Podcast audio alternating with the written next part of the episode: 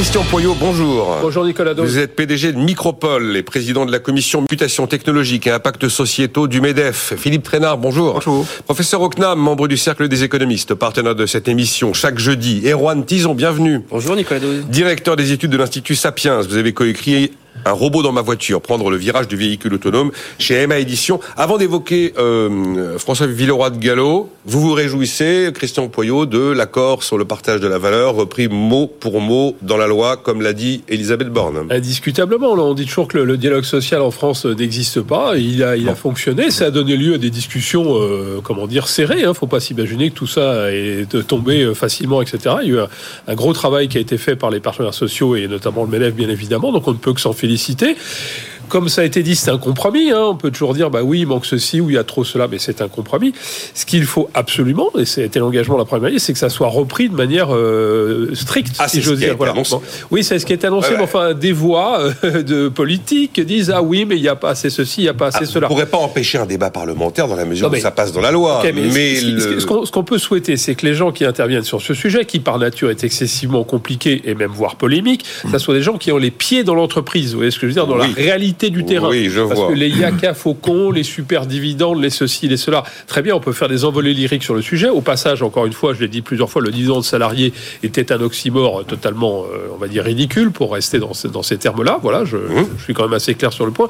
Donc, trouvons des compromis, oui, mais en, en, regardant la réalité du terrain et pour toutes les entreprises. Mais effectivement, c'est une très bonne chose, c'est une avancée pour tout le monde, pour les salariés. Mais encore une fois, il faut bien être conscient que 80, je ne vais jamais dire 100%, mais 99% des, des, des patrons, pour prendre ce terme toujours polémique, sont tout à fait partants pour associer les salariés aux résultats de l'entreprise, à la dynamique, okay. à la croissance, parce que c'est tout à fait positif au final. Philippe Trénard, on l'évoquait, euh, j'avais pas prévu d'en parler aujourd'hui, mais bon, effectivement, euh, Christian représente une voix patronale, et, et puis en fait, euh, c'est vous tout de suite qui m'avez dit, bah, on est devant un phénomène où peut-être que le variable va prendre plus de place oui. que le fixe. En fait, est-ce que les syndicats de salariés ont raison de redouter un phénomène de substitution entre une partie variable qui finalement bah, ferait que les hausses de salaire seraient plus rares Disons, je ne sais pas s'ils ont raison de redouter, ils ont raison de penser ah. que le variable va un peu se substituer au fixe en partie, il va y avoir plus de variables et plus de fixes, et je crois ah, et que plus de variables et moins de conséquent fixes. et moins de fixes, ouais. pardon, oui, oui, le plus des deux. Bah, pas des baisses de salaire, oui, oui. en tout cas des hausses de salaire.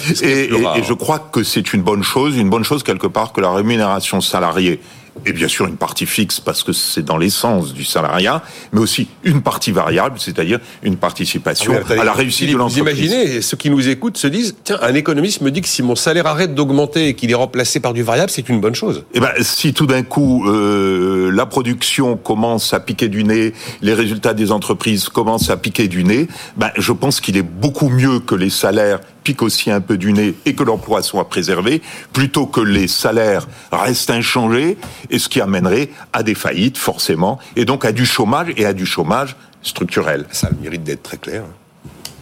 Pas de problème. Euh, François Villeroy de Gallo, Paris sur la fin des hausses de taux au mois de septembre en zone euro. Est-ce que vous êtes sur la même ligne, Philippe Trénard C'est très très difficile d'imaginer l'inflation à horizon 12 mois.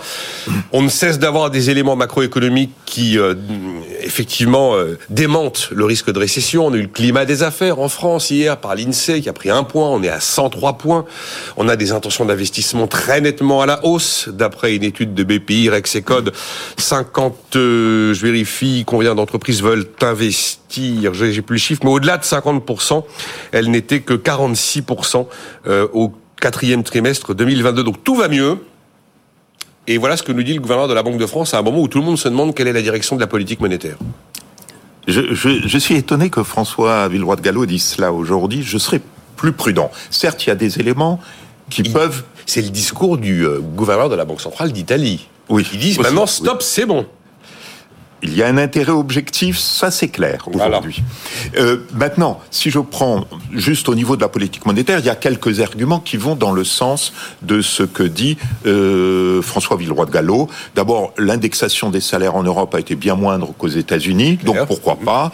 Deuxièmement, tout le monde s'attend à ce que les, la hausse des taux d'intérêt euh, connaisse un niveau maximum, un pic, euh, justement vers septembre, vers l'automne 2023, vers 5-25 donc pourquoi pas la baisser Combien vous dites vers, Moi, je mettrais vers 5,25, euh, entre 5 et 5,5, voilà.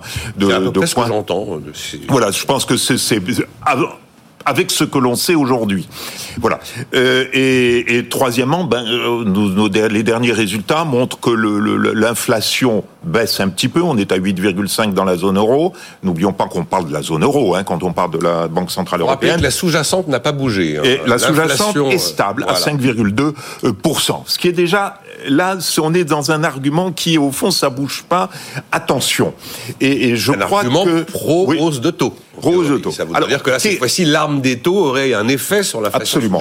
Qu'est-ce qui joue un peu contre ce que dit euh, François Villeroy de Gallo, c'est que d'abord, quand vous regardez les taux d'intérêt réels en Europe, bah ils sont ils sont aux environs de zéro. Donc, est-ce qu'on maîtrise l'inflation avec des taux d'intérêt réels zéro? Ça demeure une vraie question. Euh, deuxièmement, je m'aperçois quand même euh, d'une chose, c'est qu'il y a un petit retard entre euh, l'Europe et les États-Unis. Les États-Unis sont plus bas en taux d'inflation courant que nous ne le sommes. Ils sont à 6,4 quand nous sommes à 8,5. Donc ça, ça voudrait justifier qu'on s'arrête plus tardivement, n'est-ce pas? Et puis en, enfin, euh, je, je, je, je, crois qu'il faut dire qu'il y a une très grande incertitude aujourd'hui, et notamment la Banque centrale. Les dernières prévisions disponibles de la Banque centrale elle tablait sur 6,4% d'inflation en 2023 et 3,4% en 2024. Donc on n'était pas tout à fait à, à deux. Donc quelque part, je me demande, je dis pas que François Villeroy de Gallo a tort, je me dis qu'aujourd'hui, personnellement, je ne suis pas sûr que tout cessera en septembre, parce que si on s'arrête en septembre, ça veut dire qu'on s'arrêterait à un niveau aux environs de 3, entre 3 et 3,5%. Mon sentiment, mon sentiment à moi, c'est que euh, la Banque Centrale Européenne doit à minima porter son taux d'intervention, vous savez ce qu'on appelle le deposit rate, le, mhm. le, taux sur les dépôts, il doit le porter à minima à 4%. Donc je ne sens pas l'arrêt Ça veut dire 150, 150 points de base et on s'arrête, quoi. Voilà. Encore. Encore, oui, oui. Euh, Erwan Tison, est-ce que vous arrivez à retrouver vos petits en tant qu'observateur de la chose économique en ce début d'année? Sur l'inflation, sur la croissance, sur la dynamique de l'emploi, on en parlera. Parce que c'est vrai que et d'ailleurs, Bruno Le Maire lui-même, dans le repas face aux journalistes début 2023, euh, reconnaissait que la façon dont on regardait les choses aujourd'hui n'avait rien à voir avec celle, avec les yeux qu'on pouvait porter fin novembre, par exemple. Mhm. Et c'est assez déboussolant. Il y, a, il y, a, plusieurs façons de voir la chose. Il y a effectivement, on est dans un, océan d'incertitude. Pour finir sur euh, compléter ce que disait Philippe et pour finir sur ce que disait euh, le président Villeroy de Gallo, il y a, on a quand même un, un, enfin, on est en pleine incertitude totale. Moi, j'ai repris le verbatim de Yannette Yellen quand elle a quitté la Fed. C'était quand déjà ça C'était, euh, si je dis pas de bêtises, je crois que c'était fin 2019. Oui, un truc comme ça. Euh, et du coup, ce qu'elle disait, c'est qu'en fait, elle disait qu'elle ne comprenait pas, après son expérience de gouverneur de la Fed, pourquoi est-ce que les taux d'inflation étaient si bas et pourquoi est-ce que les taux d'intérêt étaient si bas. Alors que c'est quand assez inquiétant de, de, quand on pilote directement la première monnaie mondiale qui est responsable d'une grande partie de, de, du pouvoir d'achat des, des, des, citoyens mondiaux, de pas savoir ce qu'on fait et qu'on est aux manettes. Mais on sait que c'est l'essence même justement des, des, banquiers centraux quelque part. C'est on trifouille un petit peu, vous savez comme dans Mickey, dans Fantasia, on trifouille, on sait que ça fonctionne, mais on sait pas jusque quand ça va fonctionner. Donc faire des prévisions jusqu'au mois de. C'est bien résumé quand même. Faire des prévisions. Tous les ans, elle, elle arrive l'inflation, elle arrive et puis elle arrivait jamais. Hein. Ben, elle arrivait jamais. Et, puis quand on a dit qu'elle arrivait début 2021, on s'est dit oulala, elle va être à 12-13%. Bon, finalement, elle a été un peu plus parce qu'il y a des interventions budgétaires, etc. Mais donc du coup, de commencer à faire des, des, des prévisions là-dessus, surtout qu'en plus, moi, je me mets à la place du politique. Je me dis, si jamais les taux d'intérêt vont être amenés à diminuer plus tard, est-ce que j'ai vraiment besoin de faire une révision des politiques budgétaires et de, de la dépense publique? Pas forcément, parce que si le coût prêt euh, de taux d'intérêt n'est plus présent, la charge de la dette va diminuer, et donc du coup, ça va coûter aussi peu cher que de, de s'endetter que ça a été le cas en 2020-2021. Donc, je suis peut-être pas obligé pour la fin de mon quinquennat de me de, me, de mettre une épine dans le pied. Vous imaginez qu'on retrouve des niveaux de taux longs 2020 euh, Non, j'imagine comment peut le recevoir le politique ce genre d'informations. Ouais, on va pas retrouver les taux 2020-2021. Bah, je vous rappelle qu'on est à 3% quand même sur le 10 ans là. Nicolas, on en sait strictement rien. Enfin, moi, je, moi, excusez-moi, je n'en sais strictement rien. Je, je, je, je là-dessus, je, je sais pas. L'année la, prochaine, on se revoit. Ça se trouve, on sera repassé dans un environnement négatif pour des raisons exogènes. On n'en sait strictement rien. Donc, je préfère effectivement la, la prudence reste de, de, de, de garde, de mise. Et donc, du coup, quand il y a prudence, effectivement, il vaut mieux éviter de casser le jouet sur lequel on est assis. Donc, du coup, éviter d'avoir un remède qui pourrait être beaucoup plus dur que ne pourrait être justement la maladie. On soigne pas un, un rhume avec euh, des, une armée d'antibiotiques. Ça veut dire pas trop, pas trop sur les taux. Quoi. Et donc du coup, c'est pour ça que je pense que le côté prudence oui, mais... et aussi peut-être un petit peu d'humilité, de se dire on ne sait pas ce qui va. Alors je, effectivement, il faut aujourd'hui dans le débat public faire des prévisions à long terme, il faut dire euh, avec certitude de quoi sera fait demain, mais des fois un petit peu d'humilité de dire, on, vu qu'on ne sait pas ce qu'il y aura demain, parce qu'on ne sait pas comment ça fonctionne objectivement, et eh ben du coup on va essayer de mettre en place le, remède le moins puissant possible. Comme ça, si jamais qu'on ait raison ou qu'on ait tort, les dégâts seront, seront L'histoire, c'est quand même que la Banque centrale européenne, c'est un groupe de pays très différents, et on avait euh, une des voix des frugaux sur ce plateau il y a quelques jours, Marcus Kerber, que vous connaissez. Alors lui, c'est clair qu'il faut continuer à durcir les taux, sur l'inflation, enfin, une vision hyper germanique de la situation. Ça pose un autre souci sur les policies mixtes, notamment la, la, les coordinations budgétaires au sein de la zone, la, zone euro et l'Union européenne, pour avoir justement des, des, réponses qui soient un peu plus similaires de, tous les pays. Mais ça, c'est un autre débat. C'est vrai que vous avez raison. On demande toujours aux gens d'apporter des réponses définitives, notamment dans les médias. Et euh, c'est quelqueusoi sur certains sujets un peu complexes. Sur ça, beaucoup de sujets. Non, mais ça m'a toujours frappé. Euh, c'est euh, tous ces médecins qu'on faisait venir sur les plateaux de télé et on leur disait alors c'est fini? C'est fini quand? Ben, Ils finissaient par faire des réponses et puis certains évidemment ont été démentis par les faits. Ben, c'est quelquefois des limites aux certitudes que l'on peut apporter. En tout cas, Bruno Le Maire nous a dit qu'il voyait l'inflation refluer à compter de mi-2023. Oui, ça c'est euh, pas. Bah, elle est en train de refluer. Ça plaide sur l'idée qu'effectivement il ne faut pas aller trop loin en termes de politique monétaire. Oui, mais ça ne donne, ça ne légitime pas septembre. Moi, je ne sais pas ni, ni, ni le taux. Et attention quand même. Les, vous avez cité notre ami allemand, mais jusqu'à présent, sur les, la dernière année et demie, les deux dernières années, c'est les Allemands qui ont plutôt eu raison. Donc là, je me fie un petit peu à, leur sujet? Sur la question de l'inflation. C'est-à-dire l'inflation, on a tous pensé que l'inflation augmenterait, mais pas trop. Et l'inflation a littéralement explosé. Les Allemands nous avaient avertis faites attention, ça commence et ça va exploser. Ce qui est étonnant, c'est que c'est très difficile de suivre aujourd'hui la ligne de la Banque centrale européenne. Isabelle Schnabel, il y a quoi trois jours, laisse entendre que non, non, on y va et ça va continuer. Et François Villeroy de Gallo, qui est quand même la, la, la voix française de la BCE, non, c'est bon, on va se calmer. Enfin, franchement, bon, d'ailleurs, c'est les marchés ont des réactions assez, assez épidermiques. Hein, parce que vous avez vu qu'ils ont eu la petite musique après l'inflation, la désinflation, et les hausses d'auto vont s'arrêter, et tout allait très très bien. Et puis, depuis quatre jours, ah ben finalement, il y a plus de croissance, peut-être que l'inflation va continuer, et du coup, les banques centrales vont continuer à appuyer sur le... Je, je pense qu'ils prennent pas pour argent comptant la prévision de taux d'intérêt des banquiers centraux, mais la détermination des banquiers centraux à lutter ou non contre l'inflation. Et aujourd'hui, ce qu'ils voient, c'est que l'activité est meilleure, et donc que le risque que l'inflation soit un peu plus résiliente qu'ils le pensaient est plus élevé, et donc eux, ils prévoient plus de hausse probablement que ce que doit avoir à l'esprit François Villeroy de Gallo dans sa déclaration. Le pouvoir d'achat des Français, Christian Pouillot, pour essayer d'avoir un, peu de recul et une lecture de la façon dont l'État français a mené sa politique budgétaire depuis maintenant deux ans. L'OFCE a sorti une étude hier indiquant que les milliards dépensés avaient très massivement préservé le pouvoir d'achat des Français. Certes, il a reculé, il aura reculé entre fin 2021 et fin 2023 mais seulement de 1,2 à 2% Sans l'intervention des pouvoirs publics, la baisse sur la période ne serait pas de 1,2 à 2% mais de 5% Et en 2022, le coup de pouce de l'État a représenté, nous dit l'OFCE, 790 euros par unité de consommation en moyenne et on atteindra 1000 euros par unité de consommation en moyenne en intégrant l'année 2023. Diriez-vous que le gouvernement a bien agi? Alors, avant de répondre à votre question. J'ai donné que les éléments sur le pouvoir d'achat. Je vais faire un mini commentaire, mais de non-économiste, ah sur, ce qui a été dit précédemment. Enfin, un peu, quel était l'esprit des chefs d'entreprise? Il faut dire qu'au MEDEF, en fait, à chaque réunion du conseil exécutif, on se dit alors la conjoncture, euh, ça bah va, comment ça va, etc. Et personne n'a la réponse définitive. Et elle varie aussi selon les différents secteurs d'activité, ce qui est normal. Logique. Mais ce qu'on peut dire, c'est que euh, tout ça, c'est aussi la, spirale négative ou positive dans la tête de chacun des chefs d'entreprise. On, a vécu donc le Covid, maintenant ça commence à s'éloigner, mais enfin l'Ukraine est un événement totalement euh, extraordinaire dans le sens propre du terme. Donc tout le monde au début s'est dit bon, ça va être l'effondrement, ça va être très compliqué, etc. Enfin, on est plutôt en ces cas-là à, fermer les portes, les fenêtres, etc. Et puis finalement, on, j'allais dire, on, s'habitue. Alors le mot est pas évidemment. Pas du tout le bon, surtout on va fêter l'anniversaire de, l'attaque sur l'Ukraine, donc on s'habitue pas à la guerre, mais en même temps, on a une situation où finalement on se rend compte que bon, bah, le bateau continue à avancer, les gens continuent à vivre, euh, il y a quand même des dépenses. Il y a la Chine qui va influer beaucoup, hein, y compris peut-être sur l'inflation, même si c'est finalement me semble-t-il, un peu court-termiste, parce que derrière, ça redonnera de l'activité au niveau mondial de manière importante. On voit le secteur du luxe qui est très impacté par ça.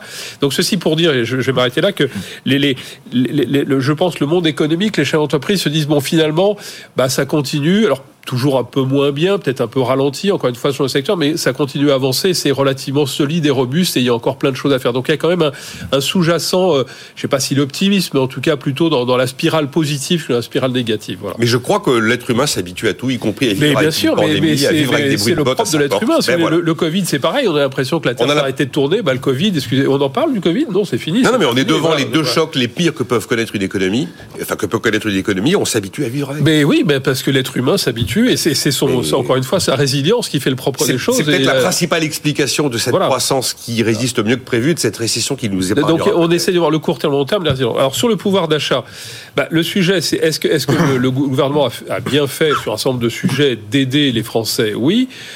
Moi, j'ai souvent dit à cette antenne qu'il y a eu certaines mesures qui étaient par contre très généralistes et qui donc auraient dû être plus ciblées sur les plus modestes et pas sur tout le monde. La fameuse réduction de 30 centimes du carburant, des choses comme ça. C'est ce qu'on a fait, mais que, que début 2020. Voilà, bon.